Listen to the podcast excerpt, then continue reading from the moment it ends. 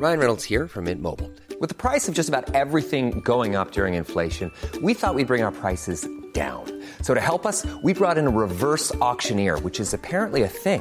Mint Mobile unlimited premium wireless. Ready to get 30, 30, bit to get 30, bit to get 20, 20, 20, bit to get 20, 20, bit to get 15, 15, 15, 15 just 15 bucks a month. So, Give it a try at mintmobile.com slash switch. $45 upfront for three months plus taxes and fees. Promo for new customers for limited time. Unlimited more than 40 gigabytes per month. Slows. Full terms at mintmobile.com. ¿Qué tal? ¿Cómo le va? Buenas tardes. Estás a punto de escuchar Yo soy Javier Alatorre. las noticias con Javier Alatorre. La vamos a pasar muy bien. Comenzamos. va marchando muy bien, pero no es así. Esta casa es solo un pensamiento que me habla de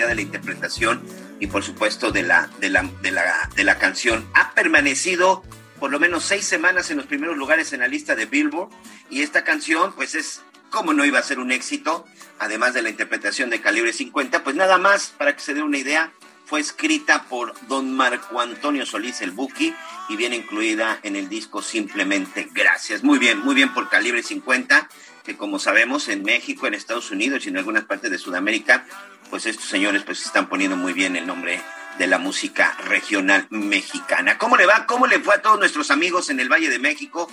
Saludos a todos nuestros amigos hasta la Ciudad de México. El día de hoy, pues esta alerta sísmica, que de repente la alerta, no sé usted qué opina, de repente pone un poquito más nerviosos, más nerviosos a la gente. Eh, es muy curioso, ahorita le voy a platicar la experiencia de repente cuando pues uno mucho tiempo vivió en la Ciudad de México y de repente pues en estas ocasiones pues ya le toca ver a distancia esa movilización, por supuesto que no se extraña el temor de un sismo, una, un abrazo solidario para todos, pero sí empieza uno a entender de repente el caos que puede generar la alerta sísmica. Anita Lomelín me parece que ya está en la línea con nosotros. Ella está en esta ocasión desde el estado de Hidalgo, que por supuesto también de repente pues ha sentido muchos de los sismos en la Ciudad de México, pero hoy en Hidalgo creo que pues la situación fue diferente. ¿Cómo estás, Anita? Muy buenos días. Hola Miguel, muy bien, buenas, buenos días a todos, buenas tardes, como bien dices, en algunas partes del país y buenos días. Pues fíjate que aquí nosotros no sentimos nada. La verdad que nos entró la preocupación aquí en, en Hidalgo.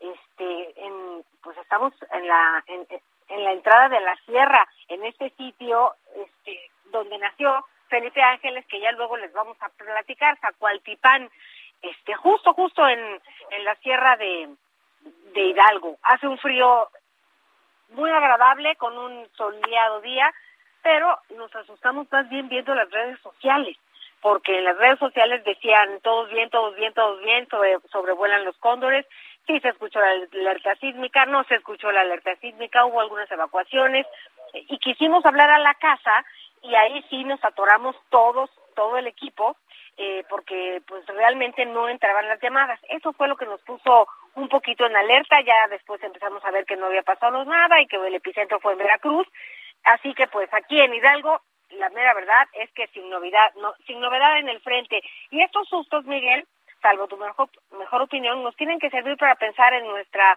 mochila de vida, en nuestra mochila de emergencia. La tenemos lista, tenemos nuestros documentos a la mano, fíjate que creo que el 99.9% de las personas no la tienen. Entonces, que los sustos nos sirvan para capitalizar lo aprendido, Miguelito.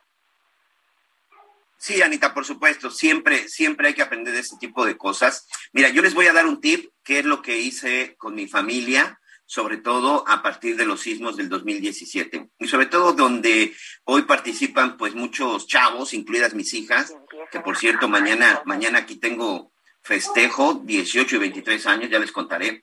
Pero bueno, el hecho es que muchos de los chavos, muchos de los jóvenes que no tuvieron la experiencia del temblor del 85 o de la época de los temblores que sacudieron a la Ciudad de México, pues la verdad es que no, no tenían la idea o no tenían la magnitud de lo que era un sismo. Incluso a veces hasta se burlaban de, pues de los que somos de 40 y más. Pero a partir del 2017 creo que pues hoy eh, una situación importante viéndole por un lado lo positivo que nos dejó la experiencia del temblor del 2017, Anita, amigos, es que precisamente esas nuevas generaciones, junto con nosotros, junto con esta, eh, con esta generación ochentera y sobre todo pues con la generación de la gente que todavía nos acompaña de la, de la época de los 40, 50, 60, pues bueno, ya compartimos y sabemos lo que significa un sismo, lo que significa un terremoto. Nosotros lo que hicimos en la familia fue un chat un chat en donde evidentemente, bueno, pues no, no tienes que poner a todos, simple y sencillamente, de repente a uno, a un a un representante por familia, por, por ejemplo, de la familia Aquino, Aquino Castro, bueno, pues estoy yo, en el chat de, de, de la familia de mi esposa, este, pues está ella, eh, pero es decir, hay un representante por cada familia. Y cuando es este tipo de situación, pues nada más se pone un mensaje para no saturarnos y ese es parte del acuerdo. Se pone un mensaje en ese chat de la familia Aquino Castro, todo bien. La familia Martínez Mendoza, pues todo bien. La familia, este, el Lomelí, pues todo bien. Y con un chat es suficiente, es una sugerencia. A mí me ha funcionado. En esta ocasión, por ejemplo, que ahora me toca este sismo en el sureste, me llama mucho la atención porque yo te voy a decir algo, en los, en la, en los chats o la primera información que me llegó de la alerta sísmica es increíble, fue de los chats de los amigos del sureste, porque muchos que somos de la Ciudad de México y que de repente nos venimos a radicar por este lado y que estamos entre la Ciudad de México y la zona de Quintana Roo o la zona de Yucatán, pues todavía tenemos mucho esta conexión. Yo, por ejemplo, sigo teniendo en mi teléfono eh, la alerta sísmica y en cuanto me llegó, pues inmediatamente lo puse en los chats y muchos de mis amigos de la Ciudad de México, incluido eh, el, el, equipo de las noticias que está en Heraldo, pues ahí precisamente también, bueno, pues les empezamos a avisar, pues que estaba, que estaba precisamente la alerta. Por fortuna no se sintió, no hubo nada grave, ya el gobierno de México, de la Ciudad de México, dice pues que saldo blanco, Anita hay que revisar muy bien porque no se escuchó la alerta sísmica en muchos sitios, este que siempre ahí es donde de repente nos atoramos, a ratos nos suena y nos asustamos cuando no tenía que ser. Entonces, que sirva todo esto para revisar esos mecanismos, los protocolos en, en los edificios y por supuesto en nuestras casas, que no que no este pase desapercibido estos llamados de, de atención. Hemos tenido unos temblorcillos seguidones de una semana para acá, Miguel. Aquí no hace una semana justamente fue el de Tapachula, ¿te acuerdas? En Chiapas, sí, sí, sí. con el epicentro en Ciudad Hidalgo, este, que ese sí nos sacó de la cama a la alberca a todo el hotel. Pero ahorita aquí en Hidalgo muy a gusto en la sierra, la verdad es que no se siente nada más que un un frío, un, un frío, un fresquecito más bien dicho, un fresquecito que con un paste todo se arregla. Este, así que pues bueno Miguel eh, hablemos de, de, lo que pasó de lo que pasó en Veracruz y también de lo que pasó con nuestros compañeros en, en Palacio Nacional por dónde quieres empezar mira vámonos a Veracruz porque ya está lista nuestra nuestro compañero Juan David Castilla, nuestro corresponsal del Heraldo Radio en Veracruz. ¿Y por qué vamos a Veracruz? Porque precisamente fue la, la, zona del epicentro. Inicialmente el Sismológico Nacional pues había dado una eh, cifra de 6.2 la magnitud con el epicentro en Isla Veracruz y ya posteriormente, minutos después, modificó y bueno, le puso en 5.7. El sismo también fue perceptible en algunos puntos de Oaxaca, Puebla y la Ciudad de México, por fortuna sin que haya daños. En la zona de Oaxaca, un abrigo, un abrazo para todos nuestros amigos en Oaxaca, el licenciado Jorge Filio Villavicencio, sé que nos está escuchando en este momento, a nuestro amigo Sergio, que también, bueno, pues amablemente nos han estado mandando por ahí mensajes y que dicen que sí, caída de alguna marquesina, algún pedazo por ahí de, pues de casas que han resultado dañadas. Recordemos que Oaxaca lamentablemente es una zona de sismos, pero bueno, parece que tampoco sin ningún problema. Pero ¿cómo están las cosas exactamente en la zona del epicentro? Juan David, te mando un abrazo. Primero que nada, ¿cómo te encuentras, amigo? Hola, ¿qué tal, Miguel? Anita, los saludo con mucho gusto desde Jalapa, la capital de Veracruz.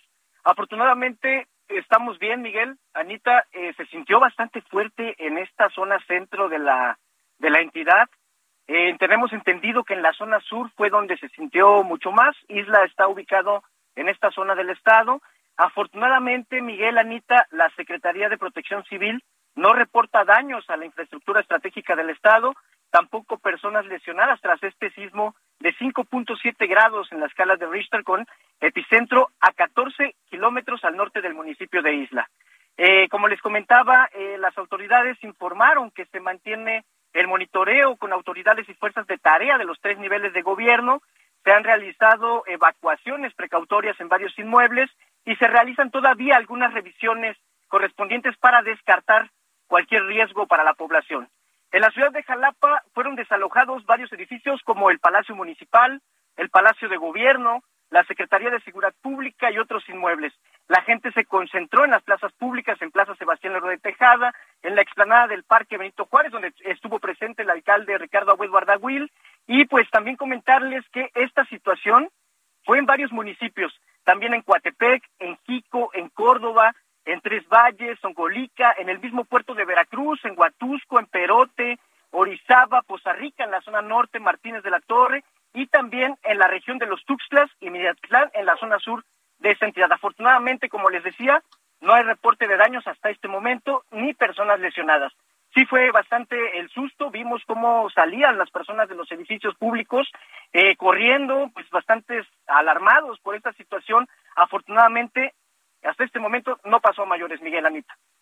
Ay, qué bueno. Nos vamos a escucharte, Juan David Castilla, corresponsal del Heraldo Radio en Veracruz. Oye, ¿y los hospitales de esta infraestructura, cómo, cómo sabes o qué viste en cuanto al protocolo de, de, emergencia a la hora de temblar? ¿Cómo está la situación en este sentido?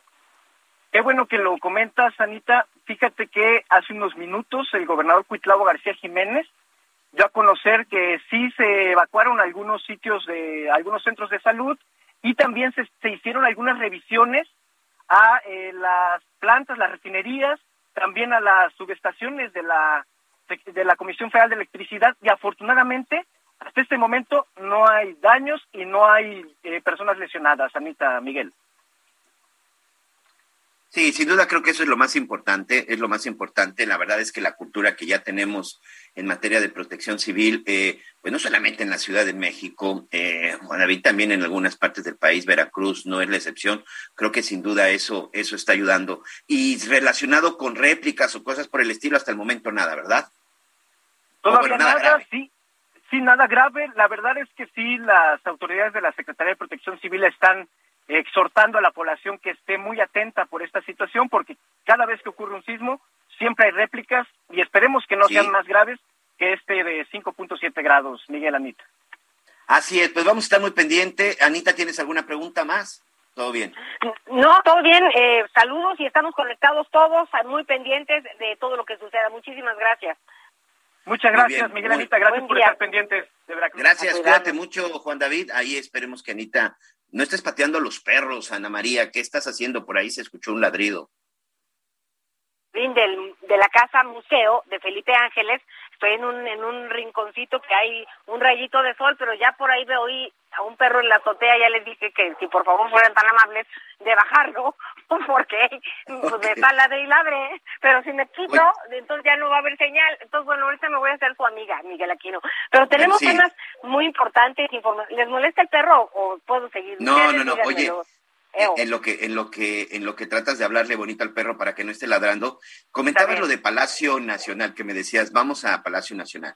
En el momento que se registró el sismo y en un momento más vamos con uno de nuestros entrevistados, es un tema que le interesa a muchos, a muchos de nuestros amigos, vamos a, to- a tocar el caso FICREA, pero ya nada más para dejar la información de lo del el- de la alerta sísmica del sismo de hoy de Veracruz. Eh, en el momento que se registra este movimiento eh, telúrico, como dicen los expertos, estaba la conferencia mañanera. Estaba el presidente Andrés Manuel López Obrador, fueron minutos antes de las nueve de la mañana, eh, cuando se da este, cuando se da esta alerta sísmica. Un reportero tenía la palabra y le estaba realizando la pregunta al presidente. Y escuchemos el momento exacto de qué fue lo que sucedió. Yo sinceramente espero que al responsable de protección civil, al encargado de Palacio Nacional, que completamente desobedeció las órdenes que dicen eh, y que están ahí escritas de qué hacer cuando suelta, cuando suena la alerta sísmica. Sinceramente, el día de hoy eh, le mando un abrazo a todos mis compañeros periodistas que estaban ahí. Supe de un par de compañeras que incluso se pusieron muy nerviosas porque todos fueron evacuados, todos fueron desalojados, menos los reporteros, menos los medios de comunicación. No sé ¿Lo qué. dejaron ahí no en el Salón Esmeralda? Lo dejaron ¿Ahí se y no los No dejaron creo. moverse. A ver. Escuchemos lo que sucedió en ese momento. Literalmente. Entonces, la, la alerta, presidente. Vamos. Siéntense, siéntense.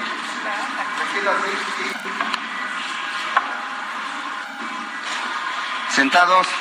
Preparen sus cosas, por favor. Sentaditos, por favor. Ahorita vamos a evacuar. Permanezcan sentados, por favor. Sentados. Sentados, sentados. Anita, evidentemente No, no, no. editamos el audio porque tenía unas pausas muy largas, pero pasaron casi dos minutos, dos minutos no. en cuanto empezó a, hacer, a sonar la alerta sísmica para que este sujeto que tenía el micrófono en la mano, sinceramente no sé todavía quién es y no daba con gusto nombre, apellido y cargo, no dejó que salieran los reporteros. Les dijo que ellos permanecieran sentados cuando ya todo el personal, incluido el presidente, que se encontraba en Palacio Nacional, ya estaban ellos en el patio central, un patio central que como tú bien conoces, donde está la fuente y evidentemente que pues ahí es uno de los lugares más seguros, pero no dejó que salieran los medios de comunicación, no entiendo el por qué, no, No, sé por mira. qué fue la decisión, pero tache, esa no es la forma en la que se tiene que actuar. Se dice Mira. que en cuanto suena la alerta sísmica, uno tiene que salir, tiene que desalojar y ir a las zonas de seguridad. Y este sujeto dejó a los medios de comunicación sentados y sigo insistiendo y preguntando, no sé por qué. Sí, mira, no, no es correcto, definitivamente sí es una falta seria, porque además se han hecho simulacros y los reporteros saben por dónde deben de evacuar, ellos ya saben por dónde deben salir. No es correcto que a nadie le digan, oye, espérate tantito, el presidente va a donde es su lugar, a donde es su sitio, escoltado y estará muy bien cuidado. Ellos tienen que salir por donde, por donde entran, Miguel. Esa es la ruta de, de evacuación de ellos, de, de nosotros, porque que somos colegas. que No entiendo escucha- por qué los detuvieron. Lo peor del caso es que se escucha cuando el presidente le dicen, la alerta sísmica, presidente dice, vamos. Vamos, Él da, por, exacto. él da por hecho que todos... Y además un sujeto, siéntense, siéntense. No, terrible, terrible. Ojalá nuestros amigos que, estu- que estuvieron ahí, platiqué con un No par de debe ellos volver a decía suceder. Que a ver si podíamos platicar, pero dice, no, mira, la verdad es que si digo o comento algo, Claro. de repente, bueno, pues al rato ni siquiera, ya déjate que me dejen entrar, mucho menos me van a dar la palabra. Pero bueno, un abrazo para todos ellos. Oye, rápidamente, Anita, vamos con nuestro Sí. siguiente entrevistado, el licenciado Edward Martín Regalado. El día de ayer aquí, antes de terminar el noticiero, informaban oportunamente ya eh, pues la deportación, la entrega del que fuera el principal responsable del asunto de FICREA, Rafael Olvera, este sujeto que desde hace varios años estuvo burlando de las autoridades y que está relacionado con uno de los fraudes y uno de los despojos, por llamarle de alguna forma, de miles, miles de ahorradores, la mayoría gente de la tercera edad. Este caso FICREA que fue desde el 2014. En el 2019, Rafael Olvera, el ex dueño de FICREA, que está acusado de, de haberse robado miles de millones de pesos de por lo menos siete mil personas, bueno, pues ya fue entregado a las autoridades de México. Él desde el 2019 fue detenido en Estados Unidos, se había enfrentado un largo proceso. El día de ayer, pues ya le determinaron eh, el inicio de, su proceso, quedará en la cárcel, ya está en el reclusorio sur. Pero ¿de qué se trata todo esto, licenciado eh, Martín Regalado? Muchas gracias por este tiempo, gracias por las noticias, por estar en las noticias con Javier La Torre. Primero que nada, eh, ¿qué significa que Rafael Olvera ya esté en México enfrentando a las autoridades mexicanas? Buenos días, al contrario, mucho gusto. Pues primero hay que decir que es una muy buena noticia para los afectados de FICREA. Como ustedes dijeron, es una historia de siete mil millones de pesos que desaparecieron y en donde afectaron a siete mil familias y que hasta el día de hoy, después de casi ocho años, no ha habido un responsable. Siete mil afectados no han visto cómo recuperar sus ahorros, que sobre todo son gente eh, adulta mayor que depositó en esta institución financiera su pensión o los ahorros de toda su vida, pensando que esto les iba a dar tranquilidad porque estaba supervisada por la Comisión Nacional Bancaria y de Valores. En ese contexto creo que es muy buena noticia que por fin hayan detenido al dueño de Ficrea, que estaba efectivamente allá en los Estados Unidos. Eh, licenciado, a mí en aquel entonces como reportero me tocó, me tocó llevar mucho este asunto. Recuerdo las movilizaciones, las acusaciones, cuando se empezaron a dar los aseguramientos y sobre todo cuando se da la, intervención de la Fiscalía General de la República. Tuve contacto con muchos de los defraudados, pero bueno, recientemente y sobre todo porque, si no me equivoco, el año pasado empezaron por ahí a salir algunos acuerdos porque se empezaba a recuperar el dinero. La primera pregunta, ya con este contexto, es, sé que incluso muchas, muchas de las personas que en su momento denunciaron, sé que muchas de las personas que, que, que, que fueron defraudadas es gente de la tercera edad muchos han fallecido o muchos de plano ya se cansaron y han desistido de esto. ¿Qué porcentaje de la gente que denunció en un principio continúa todavía con sus denuncias vigentes? Sí, de, los siete mil afectados, podemos decir que tres mil recuperaron su inversión porque habían invertido muy poco dinero y de manera que el fondo de protección que existía fue suficiente para que ellos recibieran los ahorros que habían depositado. Pero el resto, cuatro mil afectados, al día de hoy no han recuperado sus ahorros. Básicamente la acción que tuvieron estos cuatro mil afectados fue el concurso mercantil.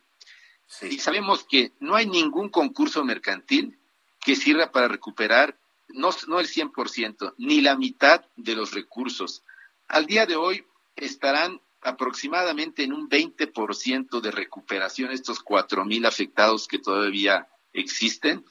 Y fuera de ese procedimiento judicial, no ha habido otro que sea útil para todas estas personas que son efectivamente en su mayoría adultos mayores y que están en etapas de, normalmente de enfermedad y de eh, muchos problemas que sin duda requerían de estos recursos. Entonces, Lamentablemente, los tribunales en otros temas que se refieren a juicios civiles, mercantiles, denuncias penales y cualquier tipo de acción legal no ha servido de nada al día de hoy, mucho menos la responsabilidad patrimonial contra el Estado.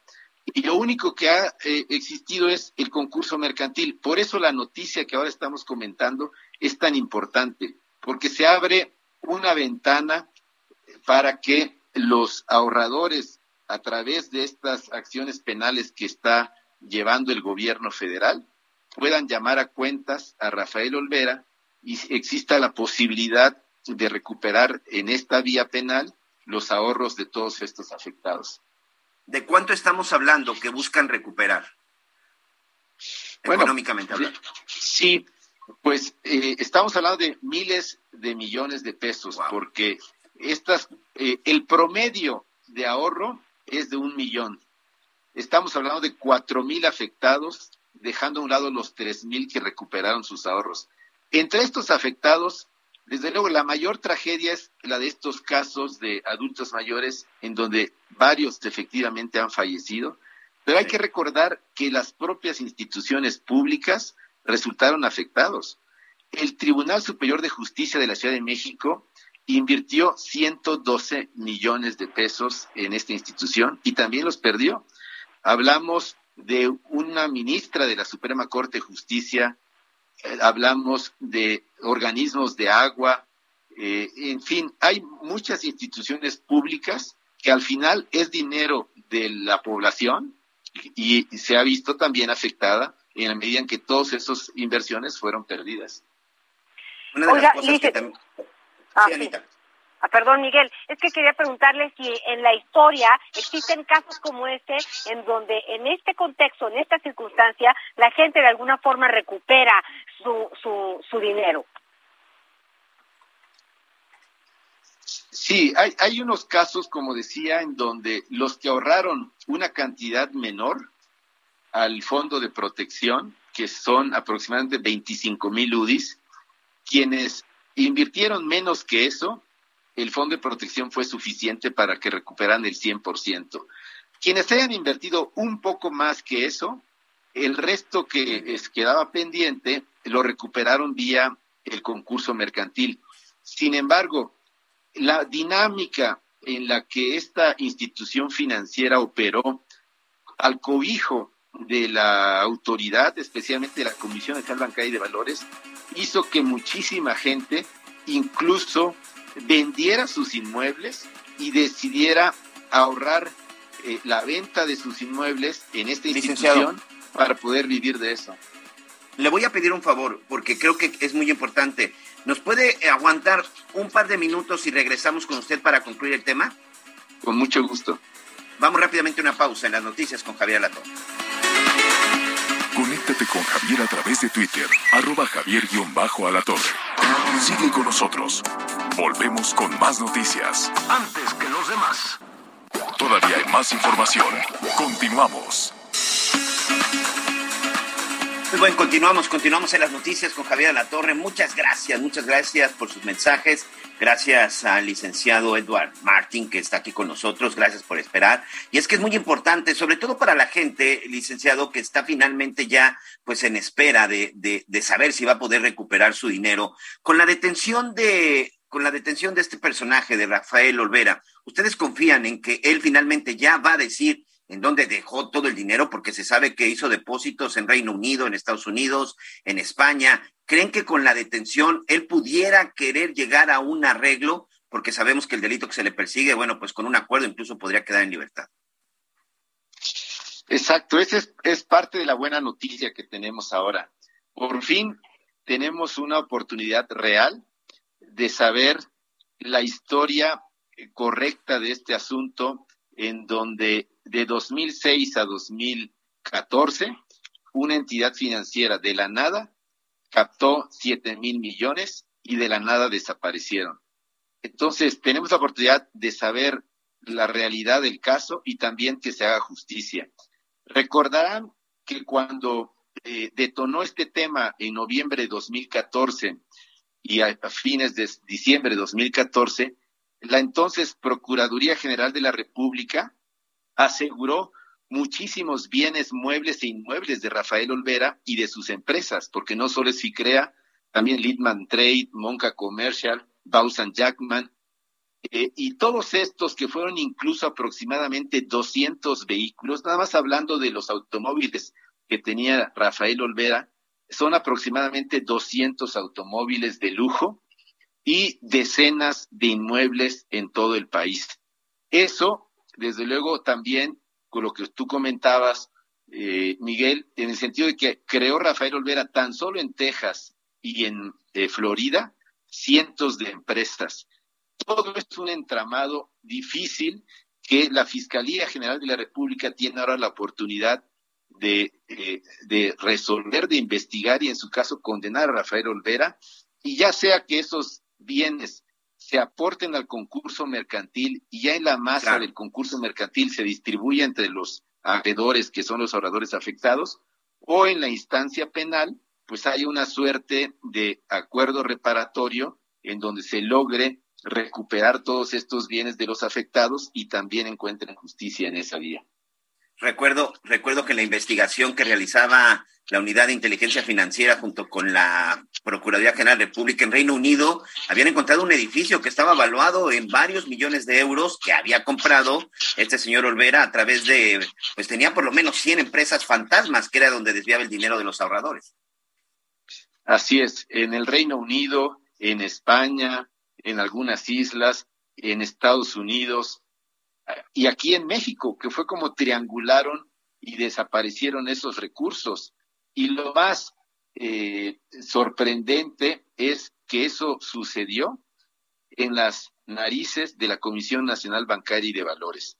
Rafael Sí, Olvera, ¿no? desde que empezó como accionista de FICREA, lo hizo públicamente a sabiendas de la comisión, pero sin pedirle la autorización que exige la ley. Y no obstante, la Comisión Nacional Bancaria y de Valores solapó ese actuar ilícito, permitió que operara, que captara, y después, hasta que el asunto detonó en 2014, trataron de tomar ciertas acciones, pero ya era demasiado tarde.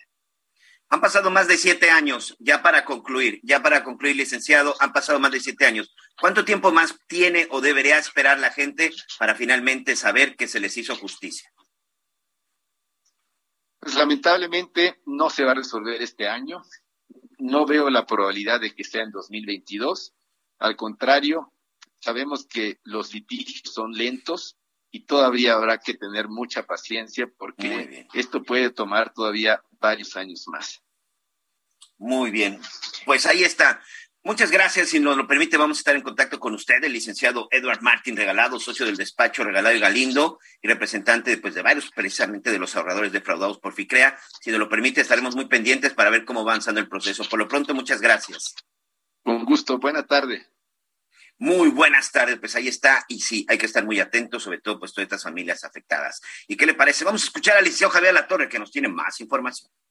Bueno, déjenme comentarles a nuestros amigos en todo el país y más allá de, nuestras fronteras que nos da muchísimo orgullo el aniversario de una de las grandes instituciones educativas, yo no diría del país, una de las grandes instituciones educativas de Iberoamérica. Me refiero a la Universidad Autónoma de Guadalajara. Tantas y tantas historias que se pueden eh, hablar casi, casi nueve décadas, son 87 años, y para hablar precisamente de lo que esto significa en el escenario de la educación en Iberoamérica y en particular en, en México, me da muchísimo gusto saludar a don Antonio Leaño Reyes, es el rector de la Universidad Autónoma de Guadalajara, y Antonio Leaño, que es el vicerrector de la universidad. Una familia, como vemos, absolutamente comprometida con esta, con esta historia de éxito. Don Antonio, ¿cómo está? Qué gusto saludarlo. Buenas tardes, Javier. Igual, mucho gusto en saludarte. Y efectivamente, estamos de manteles largo celebrando el 87 aniversario. Antonio, qué gusto saludarte, Antonio Hijo. Igualmente, Javier. Eh, le estás dando continuidad a toda esta historia. Gracias por aceptar esta conversación. Gracias, Javier. Muy amable y un placer estar aquí contigo. Oye, comentaba que en medio de toda esta situación que hemos vivido en el mundo, que ha trastocado la educación y que ha trastocado los espacios públicos, que ha trastocado la universidad eh, en toda la extensión de la palabra, pues celebrar un aniversario es todo un reto, don Antonio. Sí, efectivamente, bueno, somos la universidad privada más antigua del país, nacemos en 1935 y actualmente pues estamos celebrando nuestro aniversario. Tenemos alrededor de 16 mil estudiantes con cinco campus aquí en la ciudad de Guadalajara, un campus en Tabasco, uno en Nayarit, en la ciudad de Tepic. Así es de que pues estamos comprometidos con la educación, donde tenemos todos los niveles, desde preescolar hasta doctorado, que ofrecemos 40 licenciaturas y 50 posgrados. Entonces estamos ahí en camino de nuestro centenario y, y, hemos hecho una planeación estratégica dirigida a eso con 11 estrategias para mejorar la calidad y para poder este, ver la excelencia y la investigación y el desarrollo con más vinculación. Y ahora, en estos 87 años, ahora le pregunto a Antonio, Antonio Hijo, eh, en, este casi centenario, hay instituciones educativas que surgen, eh, que no lo logran, otras que, que, se mantienen. México tiene una tradición educativa muy importante. ¿A qué le atribuyes tú esta permanencia y esta vigencia de la Autónoma de Guadalajara? Sí, bueno, eh, desde luego, eh, Javier, bueno, un saludo otra vez. Son, bueno, fuimos pioneros en la, en la, en la, como universidad en México, con muchas dificultades, como ya te platicó el rector, muchas carencias, ¿no? Porque se daban las clases en, en casas, en, en oficinas, en bodegas y, y, prácticamente gratuitas, ¿no? Así es como empezó la universidad. Y creo que después, en la época moderna, ya en los 60, aunque parece ya hace mucho tiempo, con, con un, un, programa que hubo de Alianza por el Progreso en Estados Unidos, con el presidente Kennedy, invitó a, a varias empresas e instituciones mexicanas donde les hizo una, una, una, invitación a ver cómo podía financiar este, y mejorar la, la, la, educación en México, en específico en el tema de las universidades, y ofreció créditos blandos por parte de la, de la banca internacional para poder eh, consolidar o, o construir eh, estructuras y poder tener ya nuestros propios campus. Y ahí fue donde la universidad este, se, se, se, hizo con ese crédito y eso nos ayudó mucho para la consolidación y poder tener ahorita los campus y la base de lo que tenemos ahorita. Y yo creo que la, la calidad siempre ha sido eh, educativa una, una referente a nosotros y también en la formación integral. No solo nos pensamos en, en el conocimiento y en el, la transmisión y en la enseñanza de las ciencias, sino también de formar íntegramente a, a nuestros egresados que salgan con nuestro sello en, en, el arte, en la cultura, el deporte y también nos preocupamos por los valores, ¿no? Y también, obviamente, siendo nosotros una universidad laica, vivimos en un país eh, de católicos, somos católicos y estamos preocupados por todos los valores este, espirituales para que tengan ellos una formación completa. Y creo que ese egresado, al ya estar en, ya en activo, afuera en empresas o, o, cuando crean sus, sus propias empresas o, o, trabajando en el campo laboral, pues han sido un referente importante porque han sido exitosos y están muy bien posicionados y eso nos ha dado pues una referencia y un prestigio y una reputación que, ha, que, ha, sido difícil conservar a los 87 años, pero creo que la hemos logrado. Acabamos de, de vivir una etapa de, terrible para la educación en México. ¿no? Hay eh, sectores incluso de, de la educación pública que con mucha dificultad se van a recuperar en la, en formación eh, eh, primaria, en la formación secundaria, las escuelas cerradas, hay algunas que todavía están pensando si van a, regresar a, las clases presenciales. ¿no? Yo insisto en que no se debe estigmatizar a una, a una generación, pero sí hay mucho tiempo perdido. Y eso es un reto para, para la educación en México, es un reto para las universidades. ¿Ustedes cómo perciben este bache tremendo en que ha caído la educación en el mundo? Bueno, fue, fue realmente muy complejo porque efectivamente la pandemia nos obligó a retirarnos de, la, de las clases a partir del 2020. El estudiantado fue muy sensible a la baja que tuvimos nosotros y la mayoría de universidades, tanto públicas como privadas, pero pensábamos que era una cosa de, de poco tiempo, ¿no? De, de meses. Y mucha gente se dio de baja pensando en regresar el siguiente semestre y finalmente a partir del 2021 se empezaron a reinscribir, pues al ver que era necesario continuar, y nosotros tuvimos que adaptarnos y hacer uso de la tecnología para empezar a dar clases en línea. Tuvimos que capacitar a los docentes. Afortunadamente ya había ciertos equipos y preparación para los cursos en línea que teníamos pensado lanzar y fue necesario pues operar de esta manera. Y bueno, poco a poco fue regresando y actualmente ya, gracias a Dios, estamos ya en un 70-80% de presencialidad. Ah, qué bien. Entonces fue necesario innovar, adaptarnos a toda esta circunstancia y afortunadamente fuimos de los que ya hemos regularizado más o menos nuestra matrícula y estamos pensando pues en un crecimiento futuro.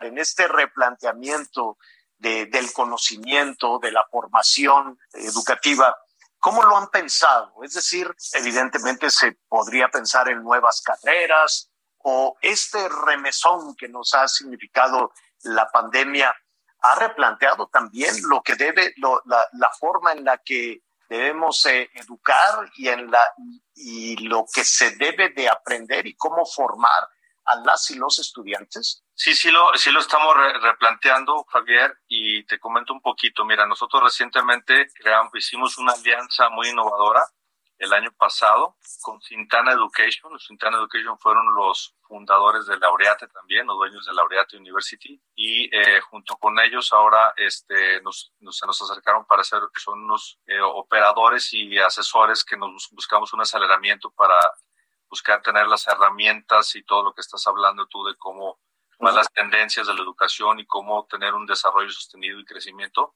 Y junto uh -huh. con ellos también eh, están con un convenio con Arizona State University. Entonces ya, ya estamos eh, con, con, esa alianza de Sintana Arizona State University, bueno. que la cual es considerada número uno en innovación en Estados Unidos.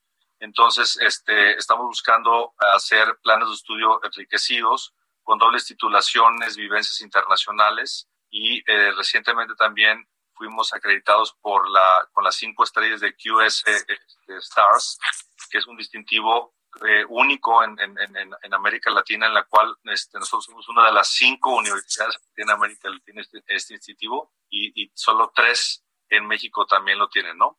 Uh -huh. en 2021 tuvimos también otra vez, eh, renovamos los distintivos de empresa socialmente responsable, ¿no? Entonces, uh -huh. tenemos comités comités de pertenencia, de pertinencia, perdón, donde obviamente invitamos al, gobierno, al sector privado, al, al, sector social, para ver qué es lo que necesitan, cómo está el mercado, cómo quieren que salgan sus egresados para nosotros crear una oferta educativa pertinente, ¿no? Entonces, afortunadamente le hemos atinado, hemos tenido suerte.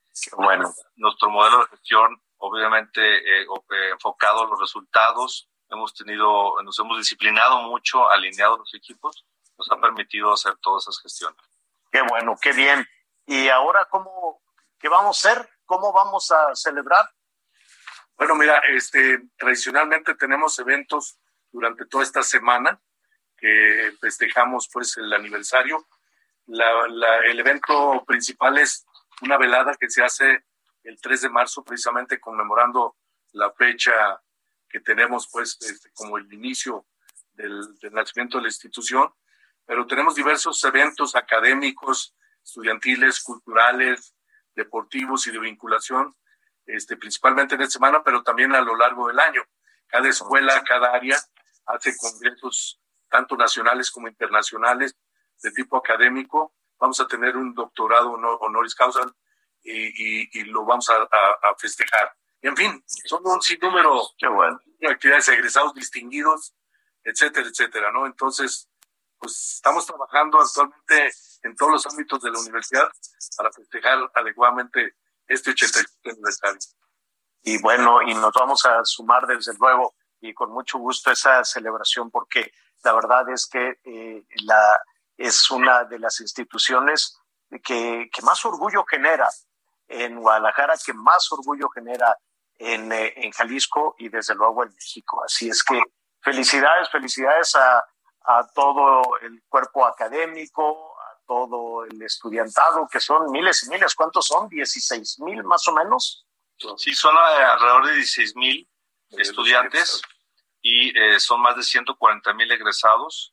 Y también como se ve, la Escuela de Medicina es la, joya de la corona, como les decimos. Así es. Tenemos cerca de 18 mil egresados que por lo general son este, puertorriqueños y estadounidenses, son este, internacionales y algunos centroamericanos, y son más de 40 mil egresados de la Escuela de Medicina. Y en los planes que platicamos, ya nomás para terminar, que tenemos con Sintana Education con Arizona, queremos duplicar nuestra matrícula para el 2030 pues tenemos grandes aspiraciones, ambiciones de, de, crecimiento. Qué bueno, qué bueno, felicidades, felicidades eh, por este 87 aniversario y la verdad es que me quedo pensando que en 13 años se van rapidísimo.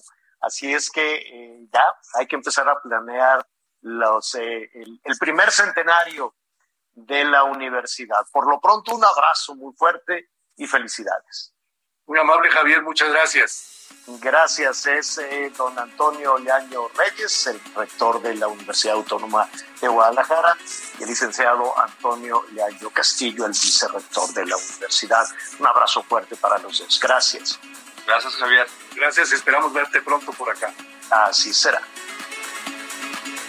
Muy bien, pues ahí está, por supuesto, un abrazo, un abrazo hasta Guadalajara. Y bueno, vamos rápidamente hasta Ucrania, porque a pesar de que ya empezaron a sacar a los mexicanos que se encontraban en este país, pues hay unos todavía que permanecen. Vamos a platicar con Jorge Uriel Cepeda, él es un joven mexicano que aún se encuentra en esta zona de Ucrania. Este, si no me equivoco, Jorge Uriel, y si, y si ya me escucha ahí, estás en la zona de Kiev, al norte de la capital. Primero que nada, ¿cómo te encuentras? Buenos, buenas tardes en México. Hola, buenas, buenas, buenas tardes allá en México. ¿Cómo te encuentras en este momento? Estamos, eh, evidentemente la comunicación no ha sido sencilla. Estamos platicando con, con Jorge Uriel. ¿Cómo te encuentras, Jorge Uriel? Evidentemente te está escuchando tu familia acá en México. ¿Cómo te encuentras? Para que ellos estén tranquilos y explican exactamente en dónde estás. Sí, bueno, me... ok. Por el momento nos encontramos bien aquí en, casi norte, al norte de la capital de Kiev. ¿Y qué es lo que sucede, este, Uriel? Evidentemente sabemos que, que, no es una comunicación sencilla. ¿Qué es lo que está sucediendo? Primero que nada, ¿por qué no saliste tú de Ucrania? ¿Por qué en este momento tú continúas? ¿Fue decisión propia o fue, se te complicó alguna situación?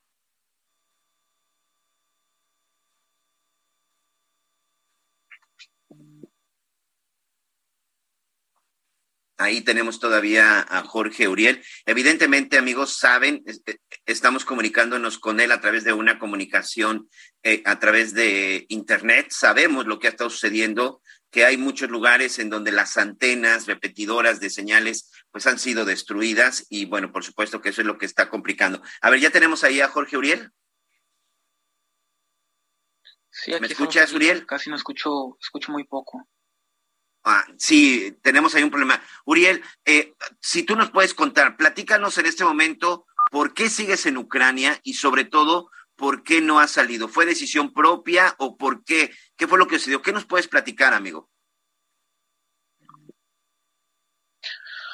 Muy bien, eh, prácticamente lo que empecé a ver cuando se estaba dando la situación me di cuenta que la para salir sí era más complicado, hubo personas que sí salieron.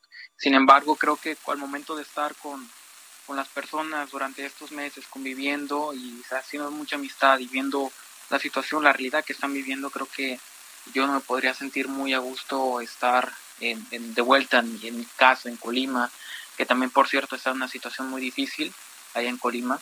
Eh, no me sentiría a gusto estar yo allá y eh, conociendo las circunstancias, sabiendo que puedo estar ayudando.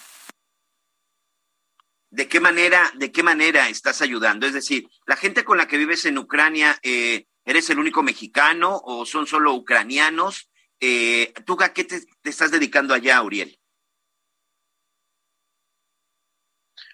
Sí, realmente al, al inicio las circunstancias fueron muy complicadas porque el primer momento fue de de estarse movilizando. El primer día yo estuve con compañeros, amigos de, Ecuador y con ellos estuve esperando que pudieran salir de, de, Kiev. Eh, ya el segundo día fue cuando pudieron salir ellos y a partir de eso intentamos reubicarme en otro lugar en el que yo estaba con amigos y nos tocó el toque de queda. El toque de queda prácticamente fue el sábado y domingo viernes, sábado y domingo prácticamente fueron como dos días, un poco más de dos días de toque de queda que estuvimos en la habitación. Mientras tanto, en los medios intentando comunicar con todas las personas la situación que estaba sucediendo y a partir ya apenas estamos a jueves y empezamos a, salir un poco, es el tema de mover eh, medicamentos, llevar hacia algunos lugares estratégicos para, para que puedan estar recibiendo el tema de ayuda en, a las personas que están heridas. Y otro punto también, eh, estamos en, contactando con algunos jóvenes también que están organizándose, mucha gente está organizando para estar ayudando, entonces siempre habrá muchas áreas de oportunidad y abriendo canales, abriendo canales prontamente de, de ayuda humanitaria entre, entre, pues, ser un vínculo para mm, eh, romper la barrera del idioma entre, entre el tema de Ucrania y el habla hispana, ya que muchas personas de habla hispana, pues muchísimas están saliendo, la gran mayoría, entonces creo que podemos hacer mucho con esta área de oportunidad que está en estos momentos sabemos que la comunicación es complicada, pero ¿has estado solicitando apoyo? ¿Te has estado tratando de comunicar o mandando mensajes a tu familia a través de las redes sociales? ¿Están funcionando las redes sociales?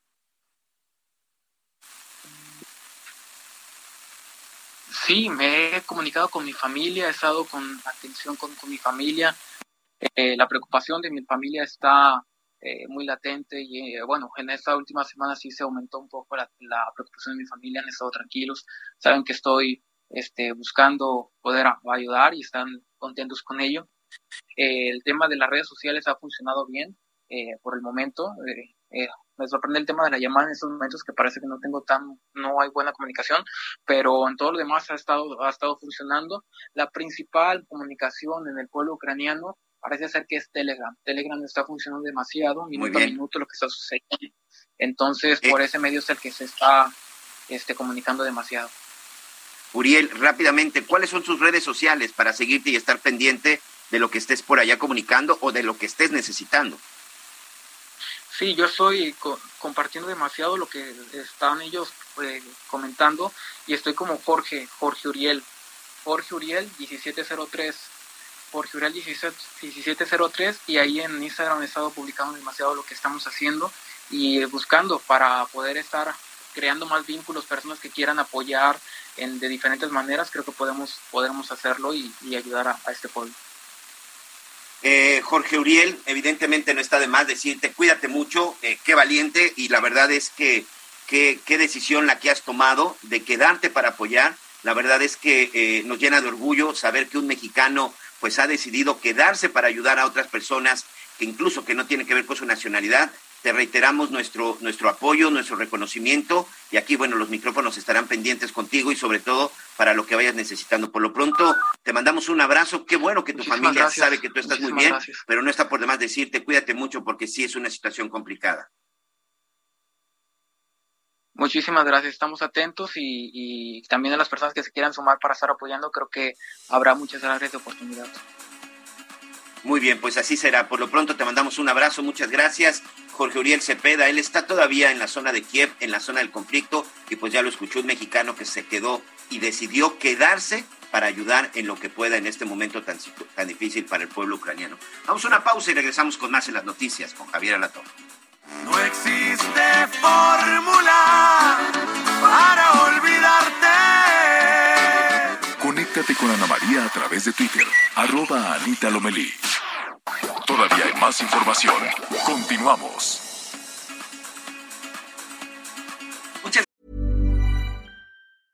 Hey, I'm Ryan Reynolds. At Mint Mobile, we like to do the opposite of what Big Wireless does. They charge you a lot, we charge you a little. So naturally, when they announced they'd be raising their prices due to inflation, we decided to deflate our prices due to not hating you. That's right. We're cutting the price of Mint Unlimited from $30 a month to just $15 a month. Give it a try at mintmobile.com slash switch. $45 upfront for three months plus taxes and fees. Promo rate for new customers for limited time. Unlimited more than 40 gigabytes per month. Slows. Full terms at mintmobile.com. Gracias, muy buenas tardes. Regresamos con más información en las noticias con Javier La Torre. Comenzamos nuestra segunda hora, nuestra segunda hora de noticias. Aquí hemos repasado y estaremos viendo de nueva cuenta qué sucedió en México después de este sismo que se registró por ahí de las 8 de la mañana 8 de la mañana, tiempo del centro de México. Por fortuna, hasta el momento se ha reportado que todo está eh, bajo control, se está reportando saldo blanco. Solamente, pues ya saben, el nerviosismo de escuchar la alerta sísmica, la, eh, alerta sísmica comenzó a sonar eh, cuando todavía incluso el presidente Andrés Manuel López Obrador estaba en la conferencia mañanera. Aquí comentábamos que pues de manera increíble y de manera que seguimos sin entender, pues hay algunos de los reporteros que cubren la mañanera, pues no se les permitió salir como lo hizo el resto del personal, incluido por supuesto el presidente Andrés Manuel López Obrador. Por ahí ya sacaron un, pues ni siquiera comunicado, sacaron ahí una información de parte del gobierno federal, este Anita, en donde dicen que bueno, pues que, que, es parte del protocolo, pero bueno, es el protocolo de protección civil dice otra cosa. Oye, en información de última hora, Oye, de acuerdo ¿qué es lo con la agencia F de noticias, Ucrania y Rusia han acordado un cese temporal de alto al fuego como parte de las negociaciones que se están llevando a cabo en Bielorrusia. Esto es lo que está diciendo la agencia internacional. Esta información está surgiendo en este momento desde la otra parte del mundo, un cese al fuego. En verdad esperemos y deseamos que esto sea cierto y que por lo pronto esta información, bueno, pues evidentemente vamos a las comentando. Pero bueno, quien nos tiene más información es Ana María Lomelí, que está en Hidalgo. Eh, dicen por ahí que los, los aires de Pachuca y de Hidalgo, pues como en ningún otro lugar, Anita. Así es, querido. Pues fíjate que hoy salimos muy temprano, desde las seis de la mañana, y ya pasamos por Pachuca, y ahora estamos aquí en Zacualtipán, Zacualtipán, en Hidalgo, porque aquí está eh, la casa donde nació Felipe Ángeles, el general Felipe Ángeles, ahora que estamos pues a escasos 15 días de que se inaugure el Aeropuerto Internacional Felipe Ángeles, pues quisimos venir a investigar realmente quién es Felipe Ángeles, su vida y su obra, ¿no? Él pues participó al lado de Francisco Villa y también de Francisco y Madero en algunas batallas, en algunas fue director del colegio militar eh, en el castillo de Chapultepec todavía. Entonces, venimos un poco a ver de qué se trata este este este general, porque pues es importante en la historia de México, pero la verdad es que pues en los libros de textos destaca muy poco si es que y nadie lo conoce, pero así se va a llamar el aeropuerto, así que vamos a empezar una serie de, de programas especiales,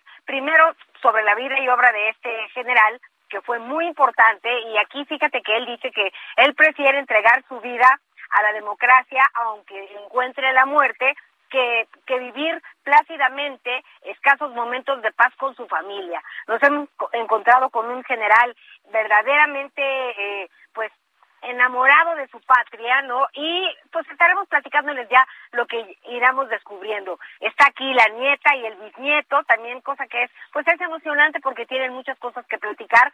Y ya después, pues vamos a, ver finalmente el aeropuerto Felipe Ángeles que se inaugura el 21 de marzo. Eh, hay una polémica de cómo será la inauguración porque pues está la veda, pero de que se inaugura, se inaugura, Miguelito. Sí, ya dijo el presidente que él va a estar ahí en el lugar. ¿Y qué más te cuenta la familia del general? Pues mira, es un... Apenas estamos empezando el recorrido por su casa, que ahora es un museo, ¿no? Hay también una fundación, la, la cuidan algunos jóvenes que se turnan, ¿no? Algunos estudian en la mañana, otros en la tarde, y ellos son los que tienen, eh, pues, esta fascinación por dar a conocer quién es Felipe Ángeles en este lugar. Lo tienen en una pues en un lugar privilegiado, hay un par de estatuas aquí que, que vemos, la casa es una casa pequeña, pero ha sido acondicionada con fotos, y con algunos objetos que fueran eh, de él, todos tienen que ver con, con eh, la cuestión militar, este, y pues apenas estamos conociéndolo, muy contentos, y, y lo que me sorprende, Miguel, es que sí, por lo pronto los jóvenes de aquí que está lejísimos, de la capital del país, está casi a cuatro horas, este, muy interesados y muy involucrados en quién es este hombre y sobre todo en compartir eh, pues la grandeza de, de, en sus batallas, de sus estrategias eh, y pues bueno es un general conocido aquí como el general con una con, con, un rasgo de humanidad importante.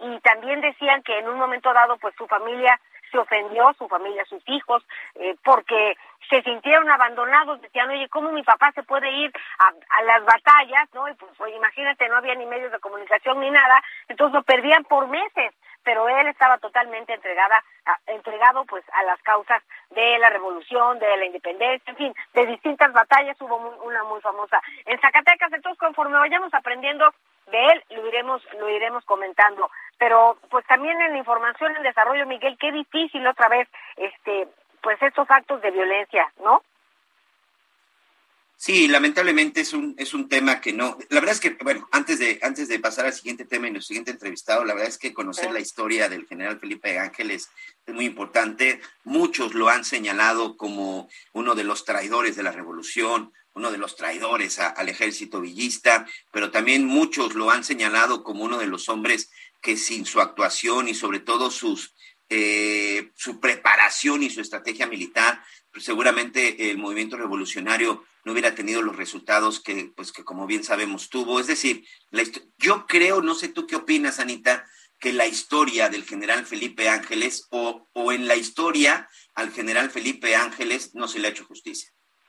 Pues fíjate que de entrada no conocemos bien la historia de este general. Eh, sí, sí, sí, hay algunas estatuas a lo largo de la República que de repente sirven para la foto y, distintas inauguraciones, pero realmente yo lo hablaba con sus familiares, decía, oye, en los libros de texto, pues yo me eché toda la primaria, la secundaria y la preparatoria y nunca llegué al capítulo del general Felipe Ángeles. Este, y pues que ahora así se llame el aeropuerto internacional, sí llama la atención y es importante porque finalmente, así como él, fueron muchos, muchas mujeres y hombres pues que, que le dieron luz y que ayudaron a conformar esta esta gran nación en la que ahora en la que ahora vivimos. Ayer se hablaba de Josefa Ortiz de Domínguez que también en los discursos de la inauguración de esta estatua en el Paseo de las Heroínas ahí en Reforma también fue interesante escuchar algunos puntos de vista pues de la jefa de gobierno y de la esposa del presidente Beatriz Gutiérrez Müller que decía que qué importante que las mujeres pues tengamos la personalidad, el carácter y finalmente la capacidad de conquistar nuestros sueños, independientemente de que seamos José Ortiz de Domínguez o de López Obrador, decía ayer, este, eh, de, alguna manera, pues para darle un, pues un, un apoyo a, su esposo. Pero, en fin, Miguel, son muchas cosas eh, de la historia que vale la pena conocer y a partir de, de, los hechos y de distintas visiones, porque como bien sabes, la historia se va transformando, no, no es la misma desde que empiezan a contarla, pero es importante tener por lo menos el conocimiento para poder hacernos un criterio.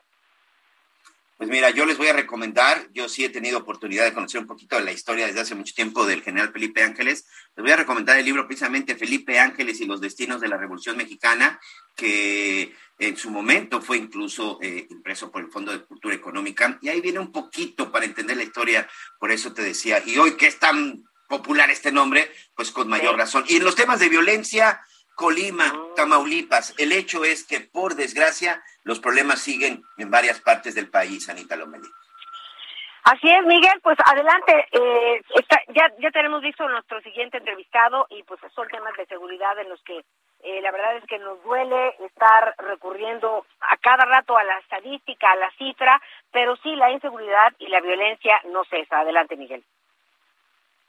Pues vamos con Francisco Rivas, director general del Observatorio Nacional Ciudadano. Vamos a tratar de entender un poco el análisis de violencia en, Tamaulipas, de lo que se ha estado registrando eh, en las últimas semanas, pero bueno, yo que también he tenido oportunidad de revisar estos asuntos de violencia, yo me atrevo a decir que tiene por lo menos dos décadas esta violencia imparable en el estado de Tamaulipas. Esta violencia que lamentablemente desde la época de estos narcotraficantes como Osiel Cárdenas Guillén, el surgimiento de los Zetas, hay muchas zonas en Tamaulipas que lamentablemente en algunos lugares hasta han tenido que aprender a vivir con el fenómeno del narcotráfico. No sé tú qué opinas, Francisco Rivas, pero es una situación que evidentemente preocupa, pero que tiene preocupar a las autoridades de todos los niveles y a los ciudadanos desde hace muchos años en Tamaulipas. Bienvenidos a, bienvenido a las noticias con Javier Alatorre.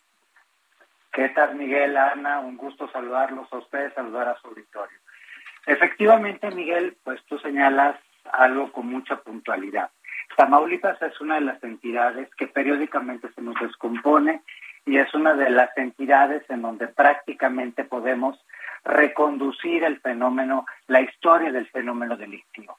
Tamaulipas siempre ha sido una entidad con graves problemas de presencia de delincuencia organizada, porque pues ahí es mm, la entidad con el mayor número de cruces fronterizos, es uno de los principales puntos de ingreso a nuestro país de armas, de efectivo y de salida de droga, de igual manera de contrabando de ambas partes. Y precisamente el fenómeno delictivo en Tamaulipas empieza con el contrabando hace décadas y ha seguido y se ha mantenido gracias a las otras formas delictivas que incluyen la extorsión, que incluyen el secuestro, que obviamente incluyen el narcotráfico, pero que incluyen el control de municipios completos y de fenómenos incluso de eh, cooptación de los mercados lícitos, es decir, el control de mercados lícitos en donde de alguna manera la delincuencia organizada tiene que ver. Mm, Tamaulipas tiene una gran presencia de empresas aduaneras y esas empresas aduaneras han visto desde hace décadas afectada su operación precisamente por la delincuencia organizada. Y eh, pues recordarás que el sexenio pasado tuvimos a Tamaulipas por eh, varios años siendo la entidad con la mayor tasa de secuestros en el país, cuando la tasa de secuestro en el país era de apenas 0.8 secuestros por cada 100.000 habitantes, en Tamaulipas era de más de 4 secuestros por cada 100.000 habitantes, para entender la gravedad del fenómeno. Y es una entidad en donde la denuncia históricamente ha sido muy deficiente. La verdad, Tamaulipas este año será un poco de atención, será un poco de preocupación, porque tendremos elecciones en el Estado y sabemos que las elecciones históricamente han descompuesto las condiciones de seguridad de, este, de estados y de municipios. Aparte, hay que decirlo con toda claridad, la federación ha abandonado a Tamaulipas desde pues prácticamente el inicio de esta administración. Cabeza de Vaca ha sido un, uno de los principales adversarios políticos y los avances, pocos que se tuvieron o muchos que se tuvieron en algunos momentos en materia de seguridad, pues fueron mérito del gobierno local. Pero en un momento en donde no hay dinero, no hay estrategia federal, no hay colaboración con la federación, los próximos meses veremos aumentar cada vez más la violencia. De hecho, recordarás que cuando presentamos nosotros el estudio eh, el año pasado, el 30 de noviembre, sobre los primeros tres años de la estrategia de seguridad del gobierno federal y presentamos el informe anual sobre incidencia delictiva, advertimos precisamente que uno de los principales focos de atención para el eh, este 2022 sería precisamente el caso del estado de Tamaulipas, dado pues todas sus debilidades. Yo recuerdo el sexenio pasado, este, el sexenio estatal pasado, pues se prometió la creación de una policía local, no se cumplió, se gastaron el dinero y nunca cumplieron. El gobernador pues era una persona que tenía un absoluto desconocimiento de los temas de seguridad y la Secretaría de Seguridad Pública y la Fiscalía se encontraban absolutamente colapsadas. Se ha hecho un muy buen esfuerzo, la Fiscalía ha hecho un muy buen esfuerzo por mejorar, por desarrollar capacidades, pero sin apoyo federal y sin recursos, que también bajan de la federación, Tamaulipas este año vivirá un grave problema de seguridad. Francisco, eh, como ya lo decíamos eh, al principio en esta, eh, en, el contexto, pues es un estado que hemos tenido oportunidad de estudiar, de revisar, pues en donde es un problema de décadas. Es el estado en donde incluso en plena campaña para gobernador fue asesinado un candidato, recordarás en el 2010 el caso de Rodolfo Torre Cantú, pero también es un estado que de alguna u otra forma, esta disputa que tienen estos eh, integrantes del crimen organizado, que están perfectamente definidos, pues es también una frente directa con las autoridades. Lo que hemos visto en estas semanas de la destrucción de las cámaras de seguridad, ¿cómo interpretarlo?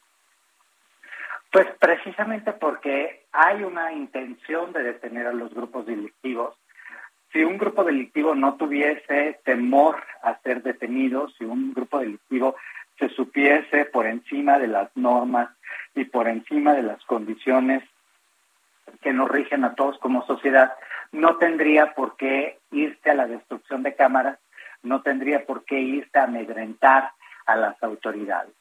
Esta es una afronta directa contra el Estado, un Estado que, insisto, ha hecho lo posible por combatir el fenómeno delictivo, que lo está haciendo solo, que lo está haciendo sin recursos, este, lo está haciendo con lo poco que tiene, pero evidentemente sí, es, sí pone en evidencia este interés del gobierno estatal por reducir y contener la violencia. Ahora, pues lo que lo que insisto es es una lucha muy dispareja.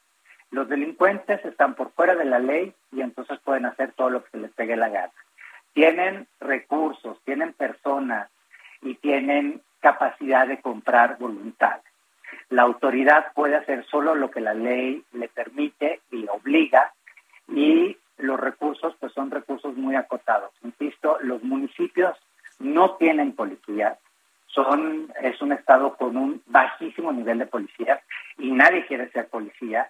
Eh, los ministerios públicos cuando los mandan a Tamaulipas eh, pues y eso que y eso que Tamaulipas es en donde están los policías este municipales estatales de los mejores pagados eh, a nivel nacional Francisco efectivamente pero tú dime quién quiere ser policía en Tamaulipas. O sea es muy difícil porque tú sabes yo recuerdo el caso específico hace algunos años de un ministerio público de la PGR al cual lo levantaron varias veces, incluso le cortaron una mano en la tercera ocasión que lo levantaron y finalmente ya lo movieron a otra entidad precisamente porque pues era una persona valiente que hacía su trabajo y que estaba convencido del trabajo que hacía. Así es. Eh, de la misma manera, pues en Tamaulipas hemos tenido una serie de casos muy evidentes de violencia en contra de autoridades municipales, hemos tenido una cooptación de los empresarios a los cuales los secuestran, hemos tenido cooptación de notarios a los cuales literalmente eh, los obligan a firmar eh, escrituras que, pues evidentemente quien está firmando la escritura está siendo obligado por la delincuencia. En temas de extorsión presencial hay empresas que todas las semanas entran los delincuentes por una serie de productos, no solo dinero, en la absoluta impunidad. Se requiere un trabajo profundo en esa entidad y es, insisto, una de las entidades en donde tendremos siempre los mayores retos. Yo no, no puedo dejar de decirlo. La frontera siempre va a ser un reto para México porque tenemos el mercado de las drogas más importante, porque tenemos el mercado de las armas más importante y porque no hemos trabajado adecuadamente para tener sistemas aduanales que inhiban e-, ese, ese paso hacia Estados Unidos de la droga, ese paso del efectivo y de las armas hacia México, pero de la misma manera de una serie de productos contrabandeados y piratas que también alimentan de recursos a los delincuentes.